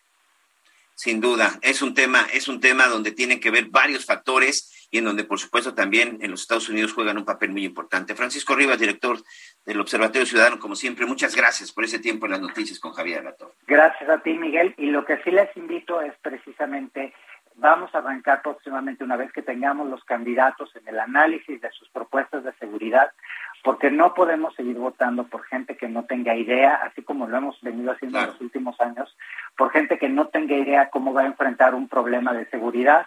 Hoy lo estamos viendo en Colima, la gobernadora que está pensando en pedir Zacatecas. licencia, Zacatecas, en donde el gobernador pide que la gente se persigne y se encomiende a Dios porque no tienen una estrategia de seguridad. Sonora, en donde tenemos controlado este, a partes del Estado por la delincuencia organizada y si nos vamos así Michoacán y otras entidades que pues cuando están en campaña siempre prometen cosas, pero cuando los eligen, hay hay un problema de delincuencia organizada en mi estado y no sabía, pues cómo. Entonces sí es importante, los pues invito a que ahí está, estaremos pendientes de esta propuesta. Gracias, Francisco. A ti, buenos días. Anita Lomelí. Oye, Miguel, pues a, un lado lo que ya decías hace un momentito, luego de la negociación entre Rusia y Ucrania, ambas naciones acuerdan cese al fuego temporal por razones humanitarias. En este tiempo se construirán pasillos humanitarios que permitan a los civiles abandonar territorio ucraniano. Ojalá que este cese al fuego por razones humanitarias sea el principio de un cese al fuego total y se encuentre realmente las vías diplomáticas para poder terminar con esta guerra. Y lamentablemente, Miguel, eh, pues tenemos que seguir hablando de violencia. Quiero platicarles que las fiestas charrotaurinas de Villa de Álvarez, esto se conmemora en honor a San Felipe de Jesús, santo patrono de los colimenses, con el fiel propósito de proteger a todo el pueblo de los temblores y la actividad volcánica. Pues resulta que estos festejos charrotaurinos de Villa de Álvarez en Colima fueron pospuestos ante la ola de inseguridad de las últimas semanas debido a un conflicto entre dos grupos del crimen organizado. Pero es nuestra compañera Marta de la Torre, corresponsal en Colima, quien nos tiene los detalles. Hola Marta, buenas tardes. ¿Qué tal, Anita? Buenas tardes, buenas tardes, Miguel, también y al auditorio. Efectivamente, como bien lo adelantas, Anita, pues eh, ya se tiene esta propuesta de eh, posponer una vez más, sería la segunda vez que se posponen los festejos charrotaurinos de Villa de Álvarez, ya que la primera vez fue hace un mes, y es que estos festejos arrancan prácticamente a finales de enero, se desarrollan durante todo el mes de febrero, sin embargo, por la eh, pandemia, porque estábamos con el más alto número de contagios de COVID-19 eh, debido a la variante Omicron, pues se decidió posponer para pues evitar contagios. Sin embargo, a partir de este 7 de febrero se eh, pues viene la ola de violencia derivada por del, conflicto entre estos dos eh, grupos de crimen organizado, el Cártel Jalisco Nueva Generación y el otro grupo local denominado Los Mezcales. Y bueno, pues definitivamente actualmente se vive una eh, situación de violencia bastante álgida en, en el estado. Tan solo el día de ayer, Anita Miguel, se registraron siete homicidios. Eh, dos de ellos fueron de dos personas que acababan de salir de los separos en el complejo de seguridad de Villa de Álvarez. En la madrugada ellos acababan de salir y los eh, asesinaron afuera de ese complejo de seguridad. Otros dos homicidios fueron de dos mujeres en diferentes eh, colonias en donde, bueno, pues también las asesinaron con armas de fuego y además también ayer por la mañana se registró pues el hallazgo de dos cuerpos embolsados precisamente en una zona residencial en el municipio de Colima. Y es esto lo que precisamente el día de anoche pues origina el mensaje de la presidenta municipal de Villa de Álvarez, eh, Esther Gutiérrez, que bueno, dice que ante la situación de inseguridad, también de pandemia, pero sobre todo de inseguridad, por la cual los colimenses pues se resguardan desde muy temprano en sus domicilios, prácticamente en la noche las personas ya no salen, a pesar de que, bueno, eh, hace apenas el año pasado, Anita, a las 11 de la noche tú veías niños jugando en los parques, por ejemplo, los viernes, cuando ya no tenían clases al día siguiente, los niños estaban jugando en los parques, esto incluso hace apenas un par de años antes de la pandemia. Bueno, pues ahorita ya no hay actividad en la noche y ante esta situación de seguridad que sobre todo está eh, pues afectando el municipio de Villa de Álvarez donde han ocurrido el 35% de todos estos hechos violentos, pues definitivamente se eh, eh, van a proponer esta tarde en el Cabildo y en el Patronato de las Fiestas posponerlo una vez más, a pesar de que se habían tomado todas las eh, pues previsiones para eh, eh, pues asegurar a las personas que acudieran al recinto ferial. Incluso hasta arcos de violencia estaban eh, pues consiguiendo Pues también reforzar la vigilancia cancelar los eh, las- Oye, Marta. la- los eventos eh, nocturnos. Y bueno pues de esta manera Sí, se eh, prefiere posponer una vez más hasta el mes de abril. Y bueno pues de esta manera eh, se estarán eh, afectando una vez más la vida de los niños por esta ola de, violen de violencia. Oye, Marta, perdóname que te interrumpa. Hace no mucho, hace menos, hace una semana estuvo el presidente de la República con el secretario de la Defensa, el secretario de la Marina, la secretaria de Seguridad eh, Ciudadana, con la gobernadora, hablando del tema de la inseguridad en Colima. ¿Algo cambió? Tenemos un minutito para tu respuesta, por favor. ni por la presencia del presidente ni por la presencia de los alrededor de dos mil elementos, Anita, no ha cambiado nada. Ayer, te comento, se registraron siete homicidios. Y bueno, pues Ajá. el resto de los días son dos, son tres, pero no ha cambiado nada la situación. Bien, Marta de la Torre, corresponsal en Colima, gracias por tu información. Seguimos muy pendientes. Gracias, buenas tardes. Pues Miguel, eh, lamentablemente no deja de ser el tema de cada día la violencia, si no es en Colima, es en Tamaulipas, y si no es en Guerrero, y si no, tú ya sabes dónde. Así es, pero bueno, vamos a una pausa, Anita, y regresamos con más. Ya volvemos. me duele perder un minuto más. Aquí sin poder entender por qué tú no estás. Conéctate con Ana María a través de Twitter, arroba Anita Lomelí. Sigue con nosotros. Volvemos con más noticias. Antes que los demás. Todavía hay más información. Continuamos. Pues sí, ya estamos de regreso aquí en las noticias con Javier Alatorre. Eh, gracias por estar con nosotros. Y fíjese que en México existen opciones completamente reglamentadas por el Instituto Mexicano del Seguro Social para que ciertos grupos de futuros pensionados puedan gozar de una pensión digna y sobre todo de por vida. Para hablar del tema tenemos con nosotros al licenciado Francisco Vidal, representante de la firma Jubilación y Pensión Máxima. Gracias por estar con nosotros, licenciado. Buenas tardes. Ana María, muy buena tarde. Gracias, Francisco Vidal, representante de la firma JPM Jubilación y Pensión Máxima. ¿Qué es esto de modalidad 40? Es un esquema de inscripción voluntaria en el IMSS en el cual se puede inscribir cualquier persona para poder seguir cotizando. Solamente sería para incrementar semanas y cotizar con un salario mayor. Cualquier persona se puede inscribir, sin embargo, eh, les recomendamos a las personas que se puedan inscribir a partir de los 55 años, siempre y cuando hayan cotizado antes del primero de junio de 1997. Esto es porque eh, las pensiones que se calculan en esa fecha eh, son pensiones que se calculan de acuerdo con el salario cotizado de las últimas 250 semanas. Oye, eh, licenciado Franco Vidal, eh, representante de la firma Jubilación y Pensión Máxima, ¿a qué personas les conviene más cotizar en esta modalidad? Eh, como lo decíamos, sin lugar a dudas le conviene a las personas que cotizaron antes del primero de junio de 1997. Si una persona cotizó después de esta fecha y se inscribe a modalidad 40, realmente no le sirve eh, para incrementar el monto de la pensión. Y les recomendamos a las personas que se inscriban en este programa, eh, por lo menos que coticen un año con salario topado para que el impacto a su pensión sea significativo. Si cotizan menos de, eh, de, esa- de este tiempo, realmente no tendrán un impacto significativo. Oye, Franco, ¿y cómo puede ayudar eh, Jubilación y Pensión Máxima? ¿Cómo me puede ayudar en este sentido? Bueno, es una pregunta muy interesante. Y como decíamos, una persona puede estar cotizando en modalidad 40 con el salario topado.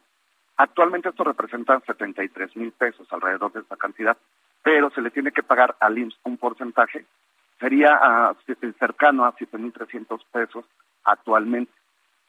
Y decíamos que por lo menos tendrá que cotizar un año en modalidad 40, máximo 5 años, para que el impacto en su pensión sea significativo.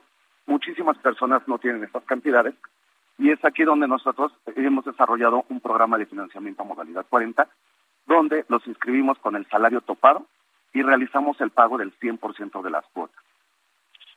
Oye, licenciado Franco, ¿y cómo nos acercamos a ustedes? Ok, pues estamos en Facebook como JPM Jubilación y Pensión Máxima.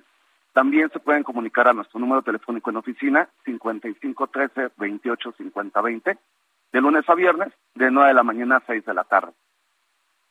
De acuerdo. Y oye, esto es muy importante. Hablar de una jubilación de por vida, pues bueno, eh, pues habla de una tranquilidad para nosotros y por supuesto también para nuestras familias. Eh, en tu experiencia, ¿por qué es necesario hacer esto a tiempo? Bueno, este programa nosotros lo estamos dirigiendo a personas que tienen más de 1.200 semanas cotizadas, que ya tienen la edad para poderse pensionar, es decir, 60 años, y que hayan cotizado eh, 52 semanas en los últimos cinco años o que lleven entre uno y cuatro años y medio sin cotizar. Si cumplen con estos requisitos, nosotros eh, firmamos contrato, también firmamos ante notario y les damos la garantía de que nos van a, comenzar a realizar el pago o la devolución de este proyecto hasta que ellos ya tengan aprobada la pensión y que les estén depositando su primer pago. Oiga, y fíjese que aquí nos están digo, llegando muchas llamadas que le, iremos a, que, les pasaremos. Aquí dice, yo tengo 48 años, ¿qué me recomienda? Eh, como decíamos, cada caso es particular. Tendremos, no porque tengan eh, una edad determinada, tienen derecho a la pensión por régimen 73. Hay que corroborar que realmente la persona eh, cotizó antes del primero de junio de 1997. Bueno, pues la verdad es una información muy interesante que vale la pena entender, profundizar, hablarlo en casa, eh, porque pues luego se nos va el tiempo y no tomamos eh, nota de pues este, estas semanas cotizadas o de cuál es el proceso que debemos de seguir para realmente pues obtener una pensión de pues de la calidad desde la que nos estás hablando, licenciado Franco Vidal, representante de la firma JPM Jubilación y Pensión Máxima. Muchísimas gracias por platicar con nosotros. Muchas gracias por el espacio, Ana María. Que tengan muy buena tarde. Hasta pronto. Buenas tardes. Pues sí, Miguel, ¿tú cómo vas en esos temas? Sí, la verdad, yo sí, fíjate que yo cotizo desde 1991 y sí, eh, muchos me han recomendado que es el momento en el que tengo que empezar a echarle ahí más, más ganas para tener una pensión digna. Primero Dios, si todo sale bien, para los 60, una pensión digna. Pero Anita, tenemos más información. Vámonos a la República Mexicana con nuestro reporte de, eh, pues de cada estado. Al presentar las acciones a mediano y largo plazo para abastecer de agua a la población de Nuevo León, la autoridad argumentó que busca asegurar el recurso por al menos 10 años. El director de agua drenaje, Juan Ignacio Barragán, explicó que actualmente se encuentran explorando cuatro pozos de agua. Se enfocarán en la exploración de pozos profundos y se gestiona una inversión de 7 mil millones de pesos por parte de la Comisión Nacional del Agua. Explicó que a largo plazo se estudian proyectos como traer agua del río Pánuco y desalinizar el agua. Agregó que de una semana a otra se redujo el consumo de agua de la población, pasó de 15 15.575 litros por segundo a 13.712, por lo que felicitó a la población. Desde Monterrey, Nuevo León, Daniela García. La Fiscalía General de Justicia de Tamaulipas confirmó el deceso de Pedro César Carrizales Becerra El Mijis en un accidente en la carretera Piedras Negras, Nuevo Laredo. Los restos mortales de El Mijis ya están siendo velados en San Luis Potosí, luego de trabajos por parte de peritos del Servicio Médico Forense consistentes en la identificación humana y genética en el cuerpo, además haciendo cruces de información de datos genéticos con muestras tomadas a la familia, se confirmó que la víctima es Pedro Carrizales Becerra. En tanto, la familia, a través de una, una cuenta de Twitter, confirmó el hecho del deceso de El Mijis. Todo se encuentra listo en Los Cabos, Baja California Sur, para recibir como cada año a este grupo de Spring Breakers procedentes principalmente de Estados Unidos para pasar unos días de desenfreno y de diversión. El Ayuntamiento de Los Cabos, en coordinación con diversas corporaciones de seguridad y asistencia médica han puesto en marcha un operativo de seguridad que incluye rutas de evacuación, clínicas y hospitales cercanos a la zona turística y lugares más concurridos. La fecha de llegada se estima mayormente este 5 de marzo vía aérea a través del Aeropuerto Internacional de Los Cabos. También se va a exigir que los protocolos sanitarios se cumplan a cabalidad conforme lo marca el sistema de alertas sanitarias para Baja California Sur, que en esta ocasión el aforo ha aumentado a un 80% y también el cierre de los restaurantes y bares hasta las 2 de la mañana. Desde Baja California Sur, Germán Medrano Vargas.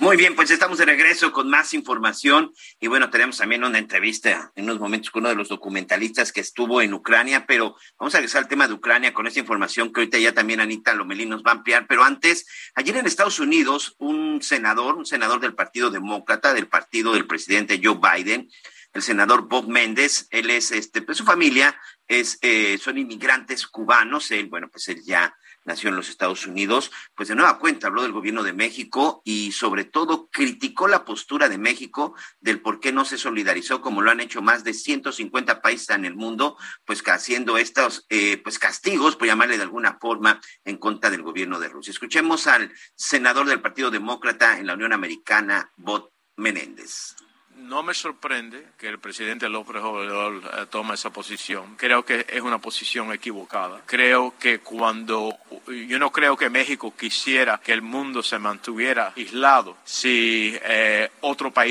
estuviera invadiendo a México. Quisiera que la comunidad internacional estuviera sancionando a ese país que estuviera invadiendo a México. Así que mantenerte al, lado y eh, mantenerte independiente de donde el resto del mundo está es eh, actualmente aliarte con el opresor. Y en este sentido, en, eh, yo veo que México se está poniendo de parte del opresor, que es Rusia y Putin. Anita Lomelí. Ay, no, pues, pues mira, la verdad es que habría que ver primero, hay que, hay que, para levantar la voz hay que verse primero el ombligo, ¿no? Habría que preguntarle a los cubanos cómo están sitiados cuando a veces no los dejan ni siquiera utilizar internet, podríamos empezar por eso, ¿no? Y México está en contra de la guerra, no, no se trata ahorita de hablar de otra cosa. La guerra se tiene que detener por el bien de todo el mundo. Y muy respetable la posición de México y por supuesto Cuba, pues Cuba está como está Cuba. Cambiando de tema, no tan radicalmente, Miguel, pues ya leíamos en el Twitter del canciller Marcelo Ebrard que está en ruta a México el vuelo de la Fuerza Aérea Mexicana con 138 personas. Esta operación de rescate, bueno, que fue instruida por el presidente, se cumple y las familias que estaban en riesgo de los bombardeos a Kiev estarán pronto en la Ciudad de México, gracias a la Sedena y embajadas de México en Kiev y Bucarest. Y bueno, en este momento vámonos Vamos a platicar con Alex Tienda, documentalista mexicano en Ucrania. Salió de Ucrania por Rumania en un camión de refugiados y ahorita está en Italia, si no me equivoco. Me da mucho gusto saludarte, Alex, de nueva cuenta. ¿Cómo estás? ¿Qué tal? ¿Qué tal? Muy buenos días, tardes por allá. Eh, muy bien, gracias. Ustedes espero que también muy bien y un saludo a toda la audiencia. ¿En dónde estás, Alex? Justamente, mira, mencionabas que en Italia, eh, pero creo que me muevo demasiado rápido.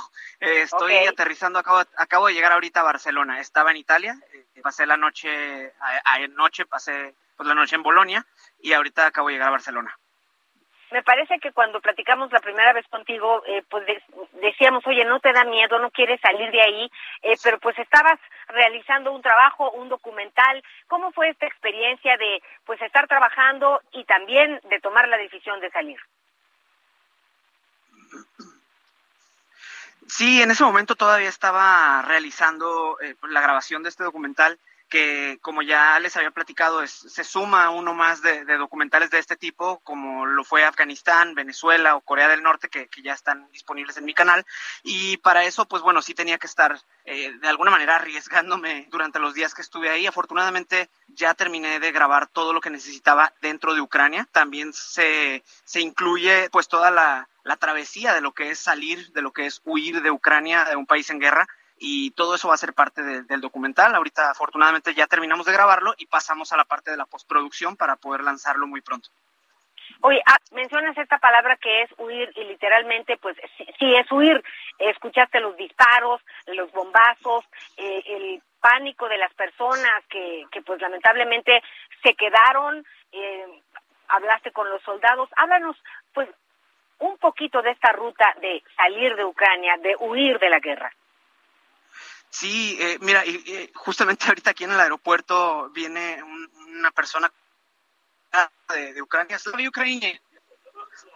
Este, y, bueno, es, es, es, muy triste porque te toca ver historias de gente que tal vez pues tiene que dejar su país y, y tienen que pues desprenderse de, de, todo lo que ha sido toda su vida pero también ves a personas que deciden quedarse y más allá de, que lo tengan que hacer, lo hacen porque quieren y porque no, no quieren dejar a, que, alguien más llegue a su país y les quite pues su libertad de ser ucranianos y de vivir como ellos quieran vivir y decidir que, que, no quieren pertenecer a Rusia. Entonces, fue muy triste porque sí me tocó conocer a, a, gente que ahorita está ahí en Ucrania y que van a pelear hasta que, hasta que sea necesario, pero desafortunadamente pues tienen una desventaja muy fuerte contra el ejército de Rusia.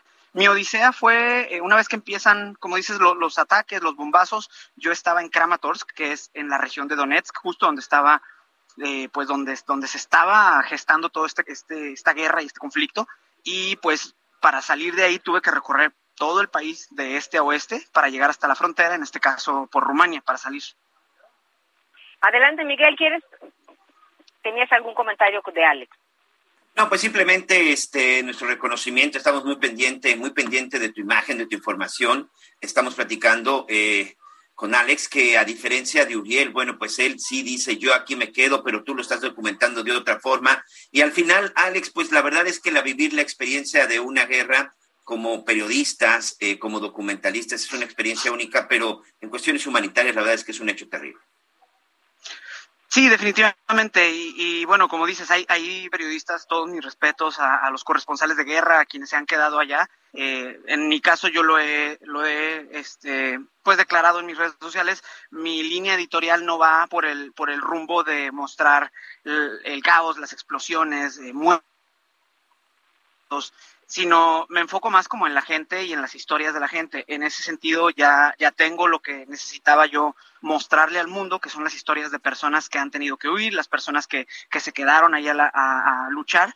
Y, y bueno, eh, seguramente pues la gente que, lo, que tenga la oportunidad de ver el documental va a poder conocer mucho más de lo que es este conflicto que se está llevando a cabo, entender el contexto, conocer la historia de por qué se llegó a esto y cuáles son las posibles, eh, las posibles situaciones que vamos a ver alrededor del mundo ahora con ya con la invasión oficialmente Rusia invadiendo Ucrania. Perfecto, Alex Tienda, documentalista mexicano, eh, que bueno, estaba en Ucrania, ya está en Barcelona. Nos va a dar mucho gusto verte pronto, abrazarte y platicar en cabina de cómo vas a procesar todo este trabajo eh, en el documento y también el tema psicológico, porque una guerra es, es algo muy fuerte eh, de lo que ya estaremos platicando ya que estés acá con nosotros en nuestro país. Buen viaje. Muchísimas gracias y encantado de aceptar la invitación. Por allá nos vemos pronto en México y un abrazo a todos por allá. Muchas gracias. Cuídate mucho. Gracias, Miguelito. Oye, pues nada más para reiterar el acuerdo al que han llegado las autoridades de Ucrania y Rusia en estas negociaciones en Bielorrusia. El asesor presidencial de Ucrania dice que el cese no va a ocurrir en todas partes, el cese al fuego, solo en las zonas donde se establezcan corredores eh, humanitarios para evacuar a los ciudadanos, a la gente que todavía continúa en el lugar. Es decir, bueno, parece que no significa que sea ya un alto a la guerra, simple y sencillamente van a dar oportunidad para que salga la gente en los lugares que han sido o que están siendo atacados. Se acordó un alto fuego temporal en los lugares donde se establezcan estos corredores humanitarios, donde serán evacuados todos los civiles en Ucrania. Esto es parte de, los, eh, de lo que se está hablando del cese al fuego, Anita. Sí, que te decía que ojalá que a partir de estos corredores humanitarios y de esta pausa de cese al fuego, pues pudiera ser eh, la oportunidad perfecta para realmente que sea un, un cese al fuego total, Miguel, y sentarse en las negociaciones, en las pláticas, en, en donde haya que sentarse, no en Naciones Unidas, este, y eso, estos dos, ¿no? Putin y el presidente de Ucrania, me cuesta mucho trabajo mencionar su nombre, pero tendrían que sentarse realmente a dialogar y a terminar este conflicto de otra manera, pero por supuesto, deponiendo las armas. Y hablando de armas, hay un decomiso, ¿no, Miguel?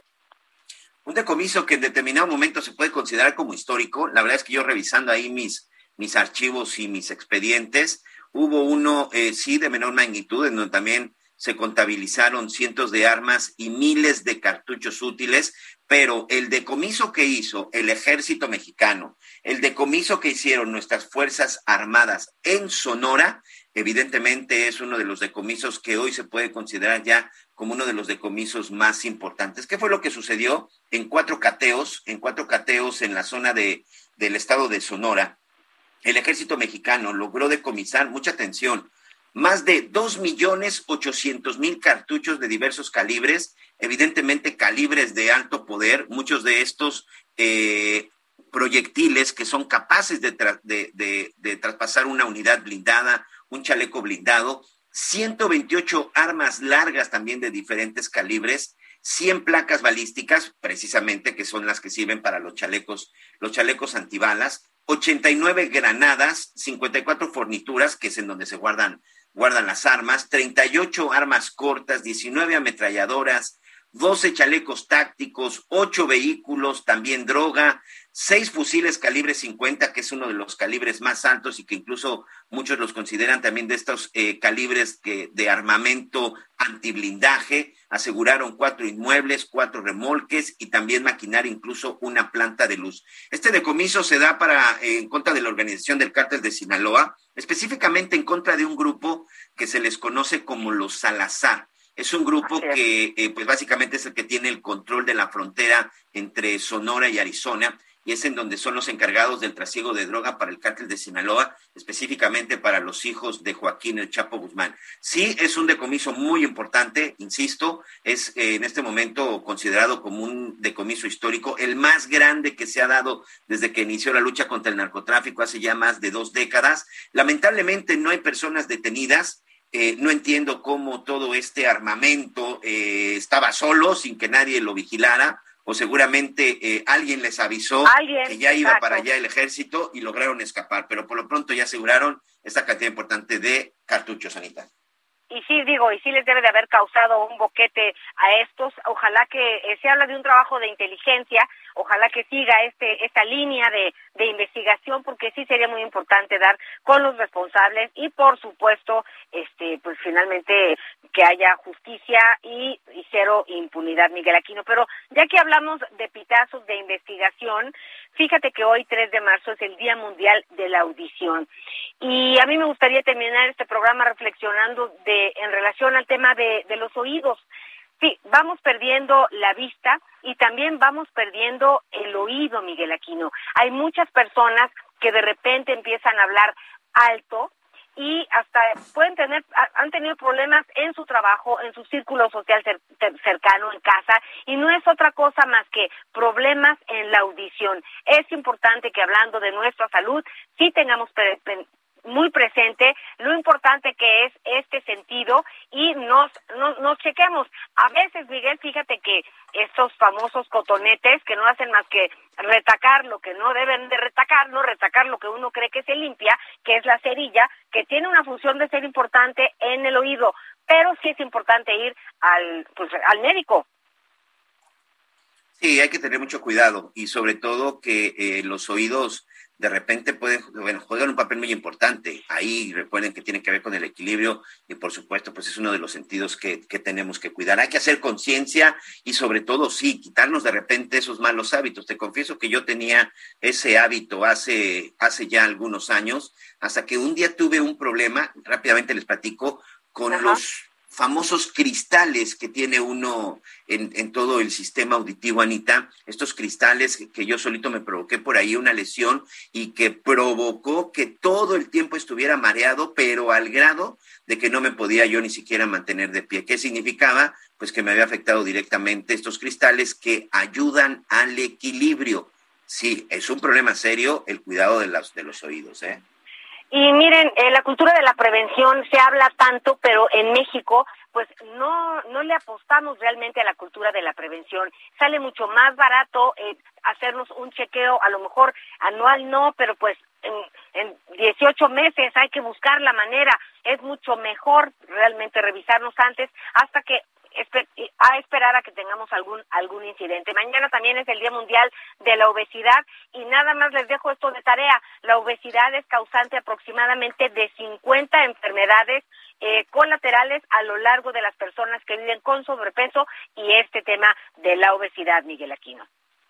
Oye, sí, hay que estar muy pendientes de eso, hay que tener cuidado, tenemos que tener mucho cuidado porque en verdad la cantidad de enfermedades que tienen que ver con el sobrepeso es increíble. Oiga, rápidamente, nos está llegando información de última hora desde la zona de Tapachula, en Chiapas. Mañana vamos a tener todos los detalles con nuestra compañera Pamela Hernández y, por supuesto, en los diferentes espacios de Heraldo, Heraldo Radio. Eh, resulta que este grupo de inmigrantes que han estado manifestando, Anita, que se encuentran en Tapachula, los que se cosieron la boca, los que cerraron la carretera, los que estuvieron ahí pidiendo asilo, bueno, pues el día de hoy lo que están haciendo es, se han cortado las venas y se están sacando la sangre en señal de protesta porque las autoridades mexicanas todavía, bueno, pues no han tenido eh, pues la opción o no se ha dado esta ayuda humanitaria que ellos están pidiendo. Básicamente lo que están pidiendo es los permisos necesarios para poder transitar y llegar hasta los Estados Unidos. Pues bueno, ha sido muy difícil eh, lo que se ha visto y se ha vivido en Chiapas, en Tapachula, en San Cristóbal, que, que es de paso, Miguel, porque pues si no es la huelga de hambre, es, es que se cosen los labios en señal de protesta y ahora esto, la verdad es que sí, o sea, es una forma de querer llamar la atención, son horas haciendo filas, filas interminables y no logran tener sus documentos. Vamos a ver qué sucede con el Instituto Nacional de Migración y mañana pues aquí estaremos dando cuenta de cómo terminamos en este asunto. Y con esto nos despedimos. Así es, con esto nos despedimos y también, bueno, para todos los, este, todos los amigos, todos los simpatizantes del todavía priista Kirin Ordaz, pues si no le han este, notificado, bueno, pues resulta que en cuanto rinda protesta como embajador, recordemos que él es candidato para ser embajador de México en España, pues ya Alejandro Moreno, el presidente nacional del PRI, dijo que en cuanto Kirin Ordaz tome protesta como embajador, será expulsado del PRI. ¿Tú crees que le preocupe a este Oye, te iba a decir, no, debe de estar triste, en depresión total, ¿no? o sea, ya me lo imagino, ¿no? Cortándose las venas, no, qué, qué bien, yo creo que sí es es, una buena reflexión por parte de sus excompañeros priistas y también decir que la exgobernadora de Sonora, Claudia Pavlovich, no necesita aprobación, entonces ella porque va por el consulado a Barcelona, así que yo creo que ya estará haciendo sus maletas. Y ya están las guitarristas, Miguel Aquino, nos vemos mañana. Anita, mucha suerte, ya mañana nos cuentas más detalles de tu visita en el estado de Hidalgo, de la familia del general Felipe Ángeles y por lo pronto buenas tardes. A veces creo y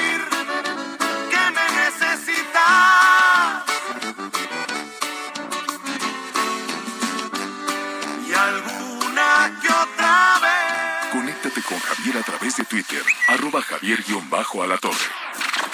Gracias por acompañarnos en Las Noticias con Javier Alatorre. Ahora sí ya estás muy bien informado. Planning for your next trip? Elevate your travel style with Quince. Quince has all the jet setting essentials you'll want for your next getaway, like European linen, premium luggage options, buttery soft Italian leather bags, and so much more. And it's all priced at 50 to 80% less than similar brands. Plus, Quince only works with factories that use safe and ethical manufacturing practices. Pack your bags with high-quality essentials you'll be wearing for vacations to come with Quince. Go to quince.com slash trip for free shipping and 365-day returns.